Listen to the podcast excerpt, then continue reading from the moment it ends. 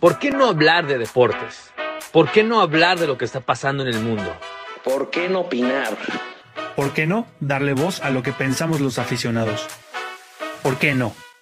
Y ahí lo tienen, mis estimados. Bienvenidos a otro episodio más de El Por qué no podcast. Mi estimado John Barbón, el producer eh, Diego Sanabria y su servidor Gabriel Sotelo les damos la bienvenida. Y hoy estamos bien emocionados porque tenemos un invitado de lujo. Señores, Ustedes lo conocen como Pello Maldonado, ustedes lo conocen como el gurú, saben sus medios abrazos, pero para mí, él, él es Mr. Tigre, porque si tú quieres saber algo de tigres, le tienes que preguntar al Pello, me.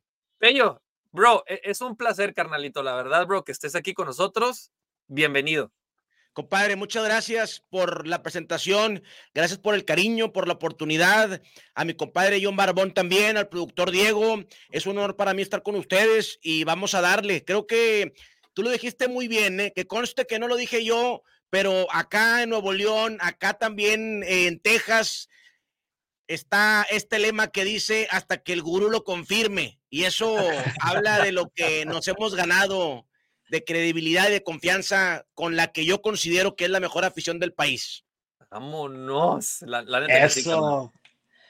Ah, pues bienvenido, mi estimado Pello. Y pues bueno, para empezar, ¿quién es Pello Maldonado? Cuéntanos un poquito de ti. ¿Quién eres tú antes de estar en este tema de los medios? Pello Maldonado, compadre, es un, es un hombre que siempre ha sido apasionado. Lo que ven es lo que soy. Yo, cuando me dice, no, es que el personaje hijo de su, eh, entonces quiero pensar que nací siendo personaje, porque yo realmente no he cambiado absolutamente nada. Así vivo el deporte, así lo he vivido toda mi vida. Eh, jugué fútbol americano desde los cuatro años hasta los 21 años, infantil, juvenil, liga mayor, jugué receptor. Llegué a, a ser campeón nacional con los aztecas de la Universidad de las Américas Puebla. Llegué a la selección nacional. Yo era el que me divertía en el campo. Sí, de repente me, me sacaban el pañuelo por festejar de más. Me encantaba, soy súper fan. Mis ídolos, Chad 85, Terrell Owens, esa época de los receptores, donde anteriormente hubo una época en donde festejaban y los, los castigaban, los multaban. Hoy ya se permite todo eso porque se dio cuenta la NFL que les conviene, ¿verdad? Hasta coreografías, negocio. Exactamente. Eh, entonces, siempre ha sido así, apasionado, entregado, muy intenso, muy enérgico. Eh, no me gustan las injusticias, eh, no me gusta... Y afortunadamente es de lo que me siento más orgulloso, que lo mucho poco que he logrado es sin contar con ningún padrino, con ninguna palanca, que hemos picado piedra. Y en eso sí quiero hacer un paréntesis, porque honor a quien honor merece. Ayer, cuando hablaba con mi compadre Gabo del el horario y que me iba a mandar el link y todo esto. Yo no tenía tanta certeza. Sí me acordaba, porque lo tengo presente y uno tiene que ser bien agradecido, que mi compadre Gabo me había tratado de apoyar, me había ayudado y me fui a echar un clavado al Messenger. ¡Wow! De verdad, y lo tengo que decir públicamente porque son de las situaciones que a uno lo marcan. Y en este medio está bien canijo encontrar gente derecha. ¿Por qué? Porque te dicen que te quieren ayudar y no es verdad. O sea, en el 99% de los casos te quieren ayudar, pero no te quieren ver mejor que ellos. Y eso yo lo he aprendido a base de golpes.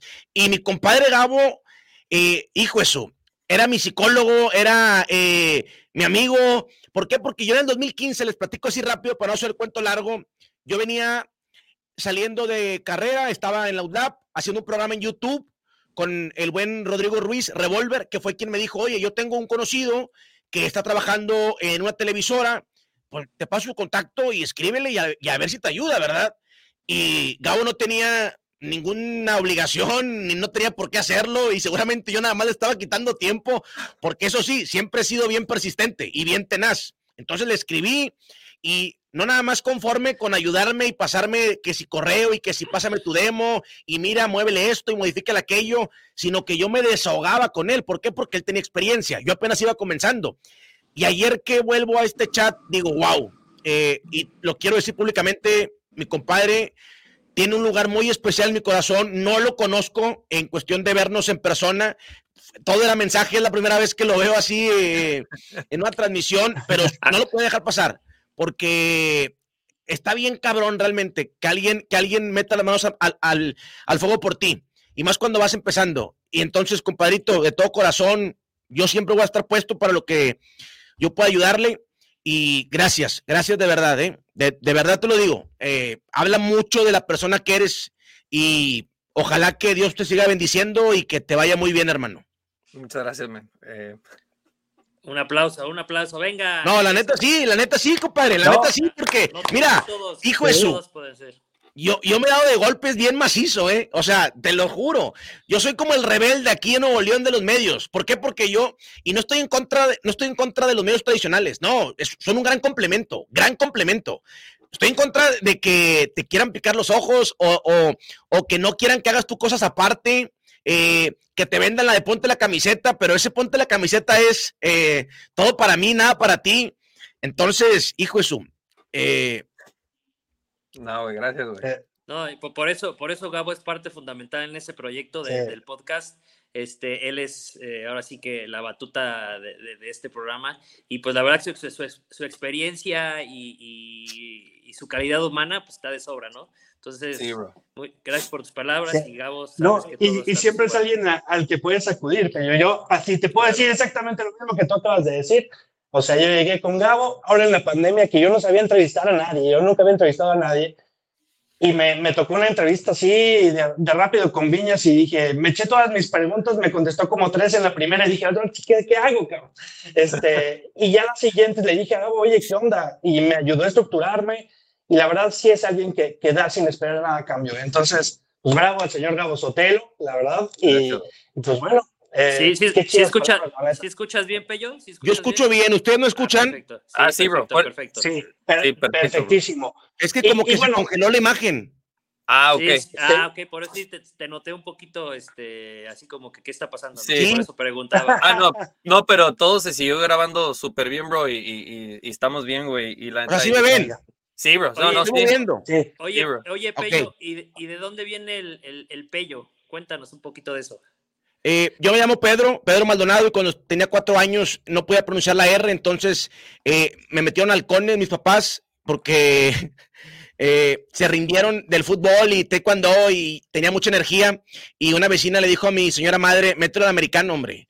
Y yo tenía cuatro años y estaba en Mosquitos, que era de cuatro años hasta siete años. Entonces me preguntaban, ¿cómo te llamas? Y yo me, supongo, me imagino que por no decir pedo, porque no podía pronunciar la R, me llamo Pedro, decía Pello.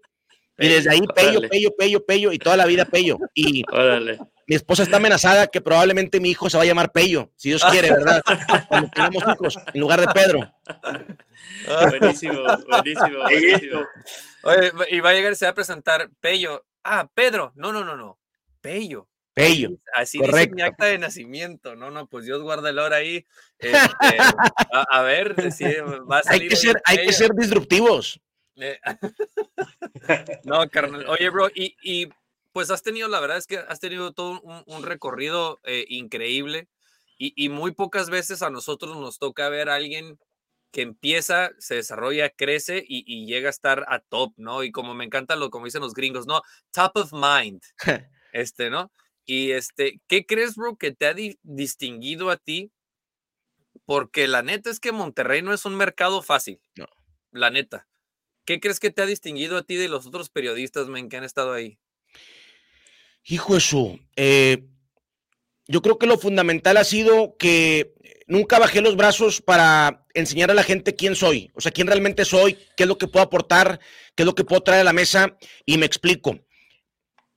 Cuando en aquel entonces, 2015, 2016, que toqué un millón doscientas mil puertas, eh, total, una se abrió, que fue la de Azteca Noreste. Primero fue un periódico acá, el periódico ABC, y el Toño, que sigue siendo el jefe de ese periódico, me dijo, te voy a contratar porque soy de la idea de que no debemos desperdiciar talento, pero sé que no me vas a durar, porque sé que lo tuyo no es, es estar atrás de, de, de un escritorio, no. Entonces, te voy a contratar, pero siéntete con la confianza de que a la primera oportunidad que te venga, dime y no hay ninguna bronca.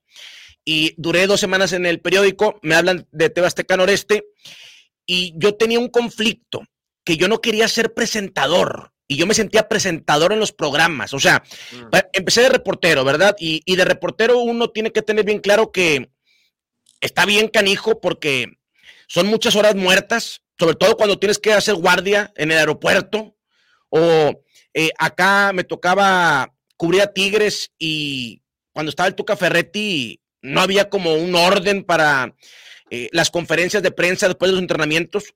Un día podía ser a las 12, otro día podía ser hasta las 3 de la tarde, entonces estaba desde las 9 de la mañana.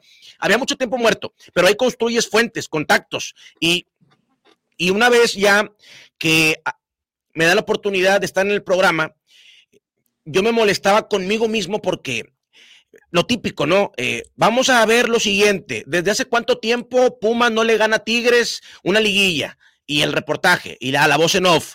Y yo decía, no, a ver, yo quiero meterle sabor, o sea, soy adicto a la polémica. O sea, toda la vida me, ha encantado la controversia, la polémica, así soy, o sea, para bien o para mal. Eh, y la clave es que un día se me ocurrió hacer un video 2016 estaba Gignac en la Eurocopa y acá en Nuevo León, como ustedes lo podrán saber, la idiosincrasia del fútbol regio es Tigres Rayados. Sí, es una burbuja que nunca va a terminar. Es un rancho, pero es un rancho feliz, alegre y últimamente con muchos títulos. Y cada vez hay más gente que quiere venir al rancho del centro del país. Y hizo un video porque los rayados estaban burlándose de que Gignac entraba de cambio en la Eurocopa con Francia. O sea, que, llegaron a la final, o sea, a ver, espérame. Y hago un video y el video, yo tenía como 6 mil eh, seguidores en Twitter y el video tiene 100 retweets. Entonces me emocioné como un niño. O sea, dije, wow. Y llego a la oficina, a la redacción y me dice un editor, porque siempre llegaba con él a quejarme, es que no me gusta, yo no quiero andar nada más mandando que si la nota, que si el reportaje. Güey, abre una página de Facebook. Y yo estaba muy contento porque ya tenía como a lo que yo llamé la Guru Nation, que eran los 7 mil seguidores en Twitter y la raza me seguía el juego. Y yo, ah, pero volver a empezar, güey, pero no pasa nada, o sea, dale. Y ese editor eh, se convirtió en una pieza muy importante porque gracias a él abrí la página de Facebook, sí, continué subiendo los videos. Tigres fue campeón ese año, ese torneo eh, contra la América en Navidad. Y para mí la clave fue eh, el vehículo donde transporté mi mensaje, que videos en el carro. Y el carro se convirtió en mi oficina. Y así estuve cuatro o cinco años todavía a la fecha, aunque ya eh, rompí el cochinito, hice un estudio aquí en el departamento, que es su departamento cuando quieran venir, pero el carro fue mi oficina y sacaban los partidos de Tigres y de Rayados también. Nada más que hubo un divorcio con Rayados en la final regia. Yo aposté la Gurubarba en el 2017 estaba, estaba muy, muy frío el ambiente, hombre. Todos tenían miedo, nadie quería atreverse a decir quién iba a ganar. Y yo, llegué a pensar y dije, espérame, y es la semana más importante en la historia del fútbol regiomontano. O sea, tiene que ser la semana más caliente. No, nadie se animaba a dar el paso hacia adelante. Y después de la ida, el viernes, yo traía la barba muy larga y dije, ¿sabes qué? Voy a apostar la Gurubarba. ¿Y por quién la voy a apostar? Voy a apostar por Tigres porque realmente estaba convencido que Tigres le iba a ganar y sobre todo porque un mes antes me había topado a Gignac y Gignac me dijo, eh, si nos topamos a Rayados en liguilla, no hay manera que vayamos a perder. Y te lo firmo desde ahorita. Entonces yo dije, si Gignac me lo firmó hace un mes, menos si no le hago caso, ¿verdad? Y pum, aposté la Gurubarba. Y eh, a partir de ahí vino el divorcio con los aficionados rayados, pero no me arrepiento porque aquí en Nuevo León eh, nadie puede quedar bien con los dos equipos. Es imposible. imposible. Oye, men, tengo una pregunta y, siempre tengo la curiosidad de esa, en esa Eurocopa. Guiñac falla un, gol así y siempre he pensado que Guiñac literalmente estuvo a una pulgada de no regresar a Tigres. Yo siempre he pensado que si Guiñac mete ese gol y Francia gana la final, no dejan que Guiñac regrese, men, porque hubiera sido el campeón de Europa. ¿Tú qué crees? ¿Que si Guiñac mete ese gol, se queda en Europa o se regresa? Hijo de su. Gignac hoy no se va por nada del mundo de Tigres. Acá se va a retirar seguramente, pero en aquel entonces llevaba, llevaba un año apenas en Tigres. Simón. Y sí, cayó como anillo al dedo, y sí, aquí es el rey de Nuevo León, y sí hay un cariño enorme por Gignac, pero eh, ahora, fíjate, me quedo pensando y reflexionando porque Gignac es, es alguien que le encanta la aventura. Entonces, yo siento que también el haber decidido llegar a Tigres es parte de lo aventurero que es. Entonces, eh, no sé si se hubiera quedado allá porque él vivió lo que es estar en las competiciones más prestigiosas de Europa. Eh, cuando llegó a Tigres era el segundo goleador de la Liga de Francia, por encima de Cavani, por encima de Slatan. Entonces, eh, hijo, eso, lo que sí te puedo decir, porque me consta, es que Gignac tenía pesadillas con ese, con ese poste. Tenía pesadillas con esa jugada y batalló mucho para levantarse de eso. Y mira que si algo tiene Gignac es fortaleza mental. Pero yo recuerdo haber platicado con él, no sé, siete meses después, ocho meses después, y me sorprendí porque sí me llegaba a platicar y a contar que se levantaba en la madrugada se levantaba la madrugada diciendo, ¿cómo por unos centímetros no fuimos campeones? ¿Cómo por unos centímetros no me convertí en el héroe de Francia, verdad? Sí, imagínate, man, ahí hubiera sido, la verdad, un tiempo espectacular, man. Oye, ¿y qué sentiste de lograr esa cercanía? O sea, de, pues bueno, ir picando piedra a tener esa cercanía con Tigres, porque sí, como dices, hasta que Pello no dice lo que va a llegar a Tigres, no es cierto. Y te lo digo yo que soy fichajes, fichajes todo el tiempo, ¿no? Eh, siempre que, que haya un rumor de Tigres, lo que sea, si Pello no lo dice, no, y, la verdad es así, por eso fue el que lo puse el otro día. A ver, si usted pregunta y pregunte de lo de Bruneta, yo estoy aquí en Torreón, lo veo diario, pero échale, pregúntenle allá porque él sabe todo, todo a detalle de Tigres. Y por cierto, compadre, digo, no es que uno venga con muchas flores, nada más lo que es. Y corrígeme si estoy mal, corrígeme si estoy mal, igual la estoy regando. Pero que yo recuerdo, tú fuiste de los pioneros, ¿no? En el tema de, esto de los fichajes en, plataformas digitales y en redes sociales, ¿o estoy equivocado? hace 10 años, sí, hermano. O sea, más bien, eh, hice esta, creé esta plataforma de los foquitos, ¿no? Para tener a la gente informada en el estatus en el que está, porque la neta ahorita van a sonar mil nombres. Y ahorita yo te podría decir quién va a llegar a Tigres, lo de Bruneta, o sea, todavía ya era el día siguiente que Santos y ya había sonado para Rayados, una semana antes se había sonado para Tigres y, y, demás, ¿no? Ya, ya sabes cómo funciona este, este rollo. Eh, pues bueno, yo tengo, ya este, el próximo año cumplimos 10 años con la página, gracias a Dios. Felicidades. pues bueno, ahora sí que hasta que no, no es oficial, ya te la sabes, hermano. no, no y, y, te voy a decir algo, ¿eh? Yo creo que estamos pasando por una época de crisis en ese aspecto porque ahorita hijo de su, y cada que tengo la oportunidad de decirlo, cuando me han invitado a universidades o cuando a, como podcast, programas, eh, yo le digo a los chavos, no jueguen a que a, hacerle creer a la gente que tiene información cuando en realidad no lo es. Porque para tener información se ocupa primero picar piedra y, estar en los campamentos y estar en los aeropuertos y eh, crear todo un árbol de contactos. Ahora lo que hacen con las redes sociales que tienen sus cosas positivas y te lo digo yo que soy de los que consideran que eh, las redes sociales eh, me hicieron en gran medida lo que soy, pero lo que muchos hacen hoy es, me pongo a leer lo que dice John Barbón, me pongo a leer lo que dice Diego, lo que dice Gabriel, lo que dice Pello, y nada más mi jale es ponerlo en mis palabras y esa es la información que les tengo. Espérate, o sea, en realidad no tienes información, compadre. Pero y eso a mí me da mucho coraje porque digo, wow, eh, yo sé lo que pasa un reportero, o sea, o, lo, difícil a veces que es, pues, eh, tener fuentes y, conservarlas. Entonces, hijo eso, si está canijo el, el momento. Yo, yo lo que hice fue, me dediqué desde el 2015 y todavía, porque uno nunca deja de, picar piedra y estar firme al pie del cañón, pero 24/7, 24/7, que con el chofer, que si el ayudante, que si el jardinero, o simplemente que si el guardia de un antro, a mí me llegaban a hablar a las 3 de la mañana, yo estaba eh, ya dormido, oye, está tal futbolista aquí con tales personas, ¿dónde? Aquí, órale, pásame la ubicación, Perfecto. Y me levantaba y me iba para allá. Y allí no conocía al jugador, ¿verdad? Porque uno tiene que eh, tener estrategia.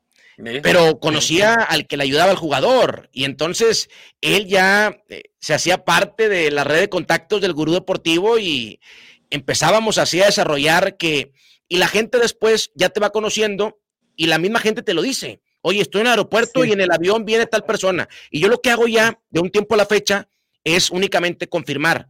En un lado, en otro lado, en otro lado, listo. Tengo tres confirmaciones, la suelto. Porque al principio, claro, como todos, eh, cometí error y, me, me, quise aventar como el borras. Y, oye, tengo esta info y pues, te gana la, el hambre, ¿verdad? Y la sacas. Y nada, que no, no era tan así. Entonces, hoy sí considero que, que estoy muy bien parado. Yo, yo siempre digo aquí que tengo un vestido, tengo un departamento en el vestido de los Tigres. Eh, porque también, y, y, los jugadores son bien canijos, ¿eh? O sea, de repente me dan like y, y lo quitan, o, me escriben eh, o me siguen y yo digo, espérame, o sea, en algún momento, si te tengo que criticar por el accionar dentro de la cancha, no creas que porque me tiraste un like o porque me saludaste o porque me mandaste aplausos en un comentario, eh, ya eso es como... Somos compas. Ajá, o sea, o, como que te hace inmune a la crítica. A ver, una cosa es una cosa y otra cosa otra cosa. Diría mi compa el cochiloco, ¿verdad? Eh, entonces, pues sí, y sobre todo, fíjate, yo creo que han sido, han sido oportunidades que gracias a Dios no he dejado pasar. Y el ejemplo más claro en eso, lo del Tuca Ferretti. Acá el Tuca duró 11 años y el lema era el Tuca se va hasta que él quiere y el Tuca renueva las veces que él quiera y a ver, no me malinterpreten, el Tuca es el técnico más ganador en la historia de los Tigres. Pero hubo un momento en donde, como todo en la vida, el ciclo ya había terminado y su tiempo ya había caducado.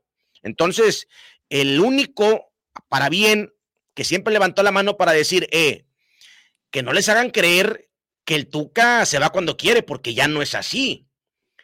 Aguas, ¿por qué? Porque eh, aquí había medios involucrados también y no querían que se fuera la gallina de los huevos de oro.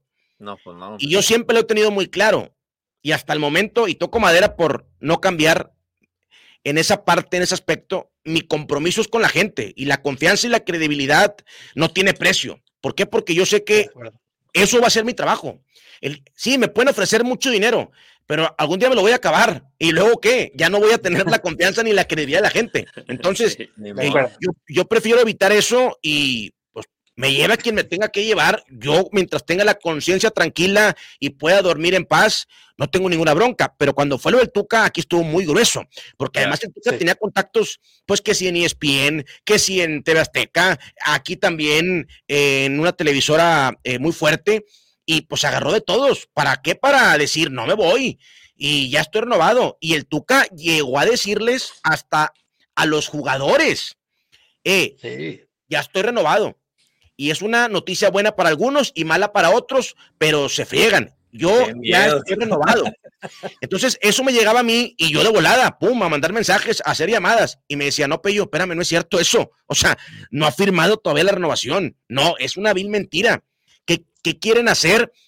Pues fíjate, asustar a la afición, pero ya fueron más allá. Asustar también a los jugadores, porque cuando yo lo platicaba, se comunicaban jugadores conmigo para decirme, eh, güey, seguro que es verdad, porque, o sea, aquí ya en el vestidor dijo que se quedaba porque se quedaba y esto que el otro, entonces, eso me dio para arriba muy fuerte. El hecho de que yo nunca di mi brazo a torcer y lo de Florian Toba, que lo de Florian Toba también. Si me tengo que llevar al club, a ver, una cosa, una cosa y otra cosa, otra cosa, vuelvo a citar a mi compadre Cochiloco. Yo tenía la información de Florian, entiendo que hoy en día también el club es competencia, porque el club también ya saca la información y saca esto y saca el otro. Pero yo tenía la información de Florian y me dice, no, aguántate, no, no me va a aguantar, güey, no me va a aguantar. O sea, es una bomba histórica. es una bomba histórica, ¿verdad? Y, y, yo no trabajo en Tigres. O sea, yo no trabajo en Tigres, yo trabajo para la afición, yo trabajo para la gente, para mi público. Yo no me debo a, a ningún directivo, nada, cero, cero. Entonces, pues, con el perdón de ellos, eh, y me acuerdo cuando lo saqué, sí lo dije, y aunque me odien, me vale Moder. Florian Toba, campeón Dumont, es nuevo jugador de los Tigres. Y vámonos. Esas dos son de las que más me acuerdo que retumbaron eh, e hicieron mucho ruido. Sí, y te das cuenta que te lo puede decir el Tuca Ferretti. O sea, ahí es donde, o sea, por más que creas que la fuente es el jugador o que es el representante, o sea, hay información muy cruzada. O sea, le puede llegar a un medio la información del representante, el jugador te dice otra cosa, el club te dice otra cosa. Entonces ahí es donde la experiencia, digo, a mí, te digo, también me pasaba y con el paso del tiempo vas como que tanteando a los jugadores. Te dicen, ya pásalo de foquito, a mí me, me pasa así. ya pasa, nada, carnal, espérame, espérame a que te firmen y ya lo paso de foquito. ¿no? Porque esa presión y como tienes a los jugadores aquí y dices, ah, órale, me está hablando, este, y demás, tienes que empezar a, saber clasificar. Eso es lo que luego la gente no entiende. Y hoy le comentaba, le comentaba eso a Gabo hace algunos días. La gente está ávida de que todo sea así, que un fichaje se cierre así. ¿Por qué? Porque hay gente que dice, lo de Bruneta ya está cerrado desde a qué hora, o sea, desde cuándo dicen que estaba cerrado Bruneta. Desde hace dos semanas. No es así, no está cerrado.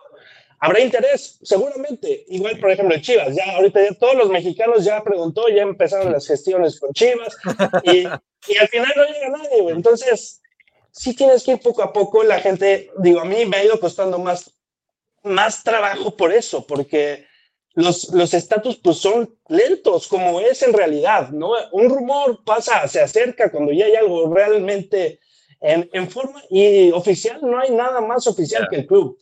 O sea, luego yo le digo a la gente, confirmado no es lo mismo que oficial.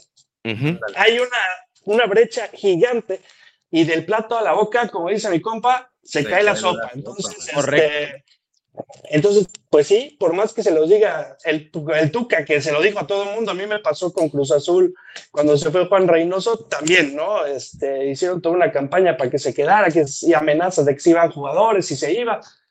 Al final no. dije, no, se va a ir, a Cruz Azul le vale madres. O sea, y no me dejarás mentir, no me dejarán mentir. Eh, conforme más vas creciendo y por ende tienes más público, hay una mayor responsabilidad. O sea, yo lo que le digo a la gente es, para las apuestas, tengo los Grupix, no voy a jugar las adivinanzas, porque después, pues sí, es que lo dijo alguien y ese alguien, eh, y tampoco es que el número de seguidores sea determinante. Pero claro que si lo dice alguien que tiene eh, mil seguidores o dos mil seguidores eh, y no le pega, no se van a acordar. O sea, si falla, si hace una apuesta y dice, no sé, oye, tal jugador ya está con este equipo y al final no se hace, no van a ir con él a reclamarle. Pues quién sabe quién lo dijo, hombre. Pero en cambio, si en el caso de mi compadre John o un servidor o de los que estamos eh, bien posicionados en este aspecto, fallamos, olvídate. O sea, toda la gente Exacto. Te la recuerdan todas, todos los mercados te la van a recordar. Totalmente, totalmente. Entonces, eh, porque sí, mucha gente hoy en día juega eso, a lo de que si las gestiones, que si lo buscaron, que si, y la realidad es que son puras fantasías, eh, fútbol ficción, nada más, tratando de ver chicle y pega. Y eso, la, hijo, sí, sí está, está, está complicado.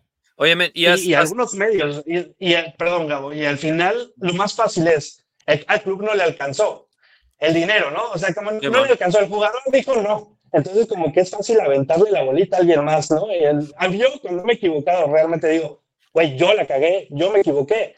¿Sabes? O sea, aquí está, este es mi error, no es del club, no es del jugador, ¿no? Si yo lo subí y no se dio, es ese error de acá, ¿eh? Perdón, Gabo. Y vas aprendiendo, vas aprendiendo con los errores porque, mira, te voy a contar así una súper rápida. A mí una vez un jugador me dijo, eh, oye, me acaba de llegar una oferta, me voy a Europa. Hmm. Ya es un hecho. ¿Y qué crees que hice yo hace cinco años? Eh, me emocioné, sí, porque todavía no existía lo de hasta que el gurú lo confirme, entonces tenía que andar eh, jugando todavía un poquito a, eso que te acabo de comentar y lo saqué. Y, oh, sorpresa, ¿qué crees que sucede? Que pasan dos semanas y la esposa de ese jugador me dice, era pura mentira, nunca hubo una oferta. Nada más que pues hay jugadores que, quieren ser temas, ¿verdad? Quieren hacer presión. Ajá, o, presión, o les encanta el reflector, o que se hable de ellos. Y yo ahí dije, ¿sabes qué? Ya no me importa, no vuelvo a caer en lo mismo. Y a partir de ese momento confirmo una, confirmo dos, confirmo tres veces. Quizás me llegue a equivocar porque no somos perfectos, igual te puede llegar a suceder, pero como quiera, lo voy a seguir confirmando varias veces antes de soltarlo. Que aquí sucedió con el Tuca, que también una de las formas de presionar del Tuca fue que le dijo a un medio, ya está confirmado, si me voy yo, se va conmigo Nahuel, Gignac, Carioca, Pizarro. A la moda. Ah. Entonces, sí, sí, la amenaza toda la gente preguntándome, porque lo traía un medio, que era en el medio que yo trabajaba, eh, y yo, te lo juro que ni siquiera pregunté. Dije, nada, hombre, es otra herramienta, otro recurso más para tratar de meter presión, para tratar de inculcar el miedo, de meter miedo, de asustar a la gente.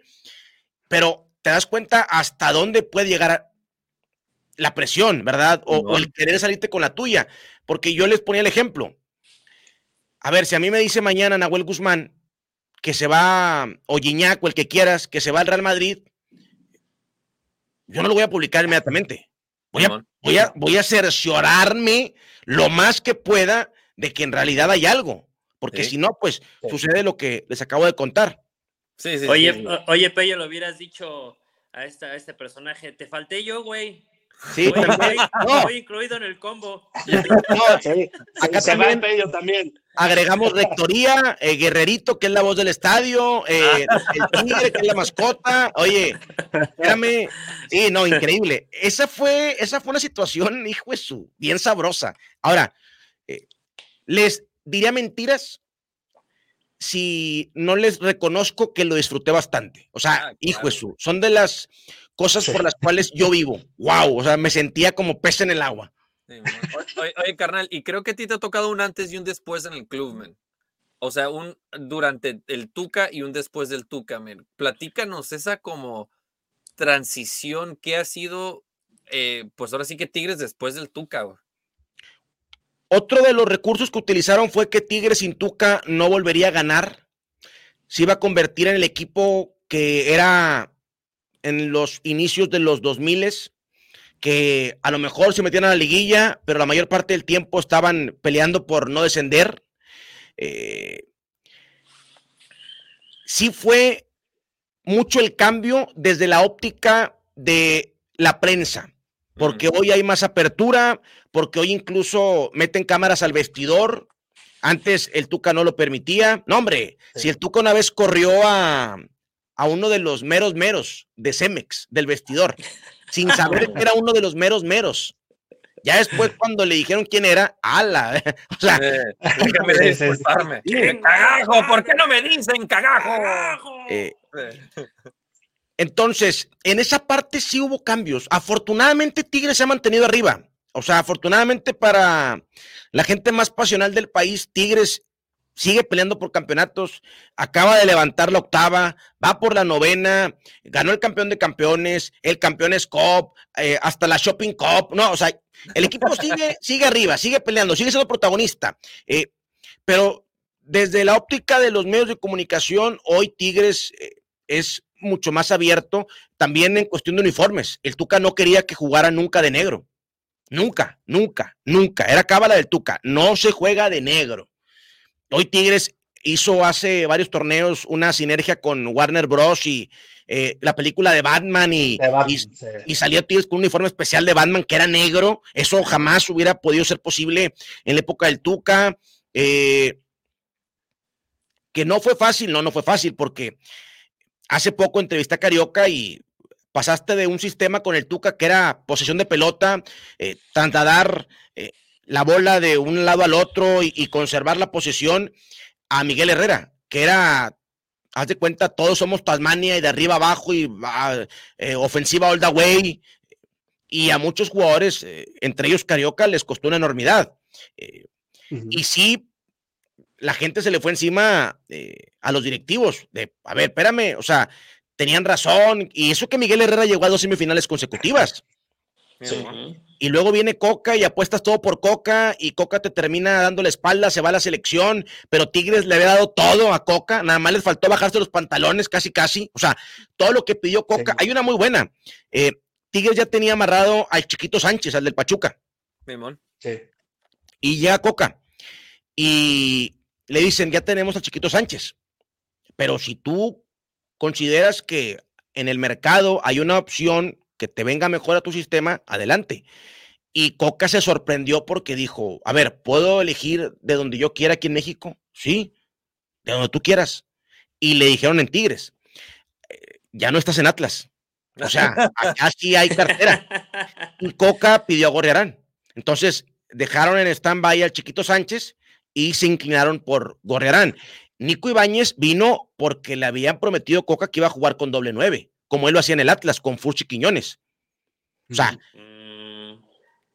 por eso viene el tanque Ibáñez a Tigres. Claro, quizás gane casi el triple, pero a veces los futbolistas también ponderan el hecho de, oye, voy a tener minutos y más cuando eres delantero y más cuando eres de los delanteros más rentables en los últimos años en el fútbol mexicano. Y se va Coca y luego te quedas con el Chima y lo del Chima sí fue un fracaso rotundo y ojalá que el Chima vuelva a tener una oportunidad eh, a mediano o largo plazo, pero no salió como se esperaba y resulta ser que yo había hecho una previa con Siboldi dos semanas antes, tres semanas antes, no recuerdo exactamente. Nos fue muy bien porque yo siempre hago previas. De hecho, mañana voy a hacer una previa eh, por la semifinal ante Pumas. Voy a estar con Juninho. Y ahí dije, ¿sabes qué? Pues ¿quién está en la ciudad? No, pues ya invitamos a Juninho, ya invitamos a Lucas Lobos eh, vía Zoom, ya invitamos a este, el otro. Oye, Siboldi, anda aquí, ¿verdad? Y pues Siboldi era eh, ídolo en su momento, Siboldi era el mayor ídolo de Tigres. En los noventas, yo me acuerdo que yo era súper mega ultra fan de Siboldi, el ángel Siboldi. Eh, oye, pues Siboldi, tráetelo. Y oh, sorpresa, oh, big surprise, que Siboldi, eh, a mí en lo particular me enamoró. Oye, eh, hablaba con una fluidez y te decía de fútbol y que Tigres se ha vuelto predecible y que mira que yo y que esto, y toda la gente empezaba a comentar traigan a Ciboldi, contraten a Ciboldi, y pues Tigres no levantó un, pierde contra Rayados el clásico, contra América, contra Chivas, y el último clavo en el ataúd, pierdes contra Mazatlán en casa. Y la directiva dijo, Ciboldi está aquí en la ciudad, y Ciboldi decidió aceptar el reto, que no es fácil, porque a Tigres, o más bien a Ciboldi, no le aseguraron un contrato de un año, dos años, no, le dijeron de aquí hasta que se termine el torneo, tal cual. O sea, fue un reto para Siboldi, fue una apuesta para Siboldi. Y Siboldi le entró y cuando avanza la final, ahí ya había firmado la renovación. Claro. Vámonos. Vámonos. yo creo que fue lo mejor, ¿eh? Yo creo que fue lo mejor. Y, hablando de ahorita, ¿no? Yo, fíjate, hace un par de semanas, eh, pues la gente yo etiqueté al América como el favorito men, por la campaña regular que tuvo y que si alguien estaba obligado a ganar el América, porque si no, pues todo lo que se hizo en el torneo sale de Oquis. Eh, John muy bien etiquetó a Pumas como el caballo negro que avanza eh, y el Atlético San Luis, la neta, men, nos sorprendió a todos, o sea, la neta, a todos nos sorprendió, bro. Yo no tenía el Atlético San Luis avanzando y, y, para lo que queda del torneo, men, ¿tú crees que el América está obligado o Tigres va con todo, bro? Eh, primero, Gabo, que te sirva de aprendizaje cuando Rayados juegue ante un rival, sea quien sea, y cierren en su casa eh, nunca les pongas todas tus fichas, ¿eh? Porque ya han perdido siete series, tres con Tigres, dos con San Luis, una con el Puebla, otra con el Pachuca. O sea, parece ser que ese estadio se construyó para que los demás equipos fueran a tener éxito al superestadio mundialista. Las cosas como son. En segunda, el América tiene que ser el candidato más fuerte si nos basamos en lo hecho en el torneo. La mejor defensiva, la mejor ofensiva, líderes generales, quién sabe cuántos partidos se la pasaron. Es más, no pierde el América desde la primera jornada contra Juárez. Exactamente, sí, tuvo una derrota. Ajá, y que no tenía más de la mitad del plantel. sí. Pero aquí viene, aquí viene lo interesante. Eh, Tigres en liguilla es otro animal. Tigres en la liguilla, hijo su hay un chip que no sé si lo apagan, lo prenden, pero me queda claro que en la liguilla Tigres es un monstruo de equipo. Sucedió el torneo anterior, entraron en séptimo lugar, si no mal recuerdo, vía el repechaje, eh, sacan al super ultra mega recontra favorito, rayados de los 40 puntos, van perdiendo contra Chivas al medio tiempo, todo el mundo, porque yo estuve en ese estadio, andaban cantando esta cancioncita, hombre, que ya se les olvidó. Ahora resulta que ya se les olvidó. La de si quieres, pásame su. Bueno, todo el tiempo ya estaba acariciando el campeonato. Se les olvidó que si algo tiene este Tigres es que nunca va a bajar los brazos. Hay un carácter ante la adversidad descomunal. Es un equipo que no se va a rajar hasta que el hasta que el árbitro pite el final del partido. Entonces, cuando tú pones todo esto en la mesa, para mí, el candidato más fuerte por lo que son las liguillas, hijo su.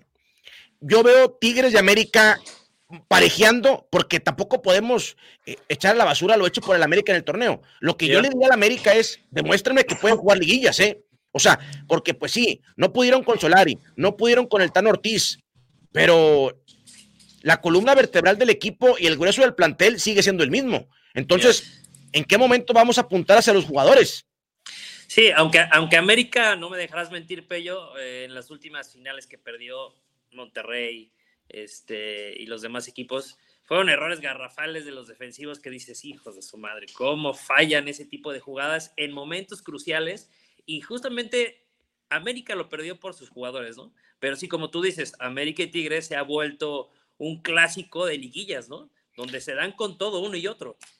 Correcto, no, y a ver, así como digo una cosa, digo la otra. Tigres tiene ocho partidos, nueve partidos perdiendo contra el América. Apenas eh, el último de la fase regular que empataron y porque parece que hasta se pusieron de acuerdo, ¿eh? ni uno arriesgó, ni el otro tampoco, y ya nadie se va a ir de la posición en la cual ya se encontraban. Entonces, como que hubo un acuerdo ahí y listo, vámonos para adelante.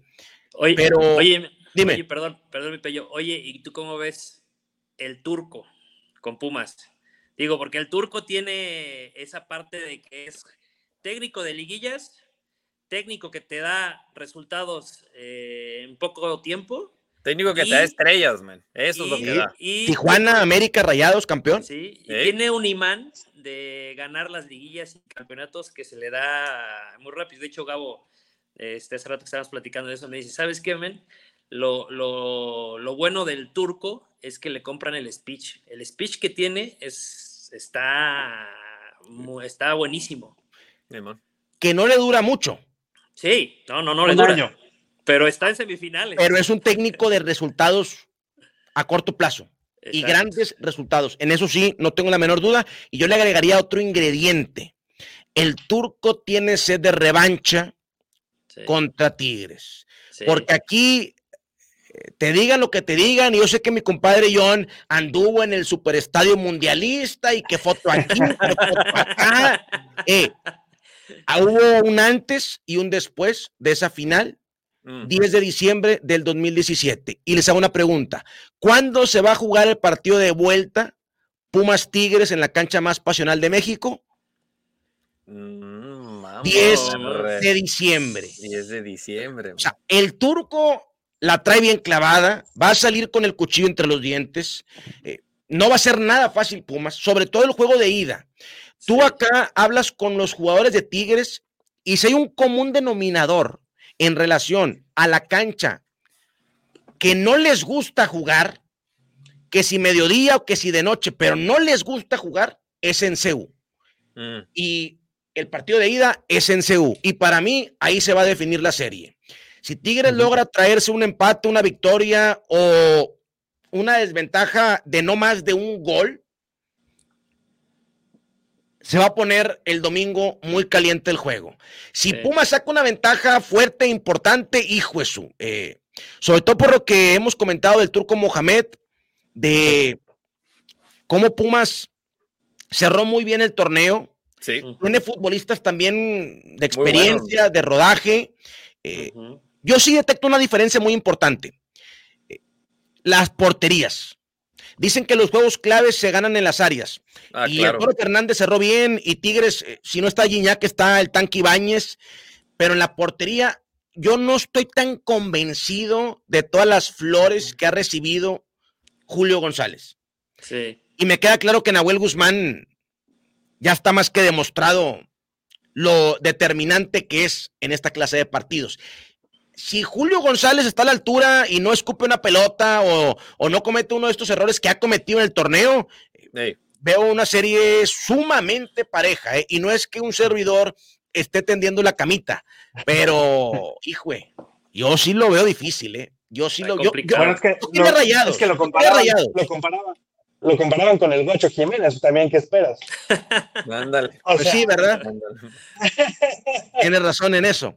Oye, oye, carnal, y bueno, sabemos que tu tiempo es bien valioso, bro, y la neta es que también no, no nos queremos pasar de lanzamen, pero antes de que te vayas, bro, sí, todas las semanas cerramos nosotros con algo clave, man. Y siempre preguntamos es, ¿qué aprendiste esta semana, man? A ser paciente, aprendí a ser paciente, porque primeramente Dios, y toco madera para no andar eh, cebándolo, Voy a empezar un proyecto muy importante también en plataformas digitales el próximo año con una leyenda de los Tigres, un jugador muy querido que vino a cambiar la historia, eh, que está titulado de director técnico. Y digo que aprendí a ser paciente porque hace dos meses estuve a punto de cerrar con otro jugador y por situaciones ajenas a un servidor, eh, al final el jugador eh, quería un poquito más de, billete y que esto y que el otro, y yo no lo noté tan comprometido y sí me agüité un poquillo, pero resulta ser que apareció eh, una nueva oportunidad y yo me atrevería a decir una mejor oportunidad mm. y ya estamos cerrados, así que el próximo año, como quiera, ahí les voy a andar compartiendo. Se viene un proyecto muy, muy interesante. A ser paciente y a no olvidarme de quien en su momento me dio la mano y eso me lo recordaste tú, compadrito. Eh, porque créeme que ayer me tocaste el corazón. Hombre, es que si yo les contara a Diego, a John, a toda la gente que nos escuche, que nos observa, eh, lo traías de cuenta como si yo fuera paciente y él psicólogo. O sea, yo decía, a la madre. O sea, le estaba contando a mi esposa y decía, no, o sea, cabe aclarar que sí estaba muy desesperado, pero desesperado y ocupado, ¿verdad? Picando piedra porque eso. es lo más importante. Sí, definitivamente lo que tiene que ser uno siempre, ¿no? En esos momentos, no nada más eh, preocuparse, sino ocuparse. Y creo que eso es lo que siempre has mostrado, men, y siempre has transmitido, que no estás ocupado, estás, eh, no estás preocupado, estás ocupado, ¿no? En cómo crecer y cómo salir adelante, bro. Mi estimado producer, ¿qué aprendió usted esta semana? Híjole, si te dijera, aprendí a no dormirme mientras esté John Barbón despierto, güey, porque ahorita el WhatsApp está lleno de stickers míos durmiendo, cabrón. oye, voy a meter un reclamo porque a mí no me ha llegado ninguno de esos sticker packs. Qué bueno, ya, ya. Ya los mandamos a Fello. Sí, sí. ok, mi estimado John, ¿qué aprendiste esta semana? Yo, aprendí a que me vale madres, ya me vale madres, güey. Se me toman fotos, videos, stickers, güey. eso es lo que aprendí. Ya llevarme la más relax. Te la llevas más relax, no, no, importa. Exactamente, hermano. No importa. Bueno, yo les comparto eh, que fíjense, esta semana aprendí que uno tiene que tener, eh, pues fíjate, muy, eh, muy bien tabulado cuánto va a gastar de Navidad para no endeudarse. Porque el tarjetazo luego llega, dice, no, que viene, viene el, éxtasis en diciembre y las tristezas en enero. Entonces creo que, y, bueno, pues aquí, Peyo, ya estás que buenas para ser papá, mi estimado producer, yo también sé, y bueno, John ya eres papá, ¿no? Entonces, les aprendí que es importante siempre tener ese cochinito y que el papá siempre tiene que tener un regalo que no está en la lista ahí los dejo. Ahí se los dejo. Ahí se los dejo. Yo ya tengo un regalo que no está en la lista para mis tres hijos y uno para mi esposa. Entonces, en diciembre, ellos van a abrir un regalo que no esperaban y ni, ni, mi señora sabía. Y como mi esposa ahorita está ahí abajo haciendo galletas, pues no va a escuchar esto. no te escucho. Entonces, ya saben, el papá siempre tiene que regalar. Esto no, esto no va a Instagram, pues para que no, no el, ponlo, el 25, el, 26 de diciembre ponlo, pero ahí va un regalo que no hay en la lista. Eso es lo que aprendí esta semana. Hipotequé la casa, no hay problema. No ándale, ándale. No, no, no, pues al revés, por eso nos pusimos a ahorrar desde antes. Oye, mi, estimado Pello, eh, ¿dónde te encuentras la raza en redes sociales, bro? Pello Maldonado, Instagram, eh, Facebook, eh, TikTok, Twitch. Yo le imploro al de más arriba que por favor ya no deje que se hagan más redes sociales. ya estuvo. O sea, apenas andamos conquistando una y no, oye, la, la raza anda en otra. Hombre, la madre. Espérate, güey. Espérate, güey. Mi estimado producer, ¿dónde lo encuentran usted, señor? Eh, estamos en Instagram como Diego Barbón. Ahí estamos a, a la orden. Ya saben, mi estimado John, ¿dónde te encuentran, bro? John Barbón, J-O-N.barbón en todas las redes, ahí estamos. Ya saben, mi estimado Gabo Sotelo, eh, Gabo Sotelo 05, estamos a la próxima, señores. Señor producer, John Pello, un placer, hermanito, que Dios te siga bendiciendo, que Dios te siga abriendo puertas. Señores, nos escuchamos y nos vemos a la próxima. ¡Chao! ¿Por qué no hablar de deportes? ¿Por qué no hablar de lo que está pasando en el mundo? ¿Por qué no opinar? ¿Por qué no darle voz a lo que pensamos los aficionados? ¿Por qué no?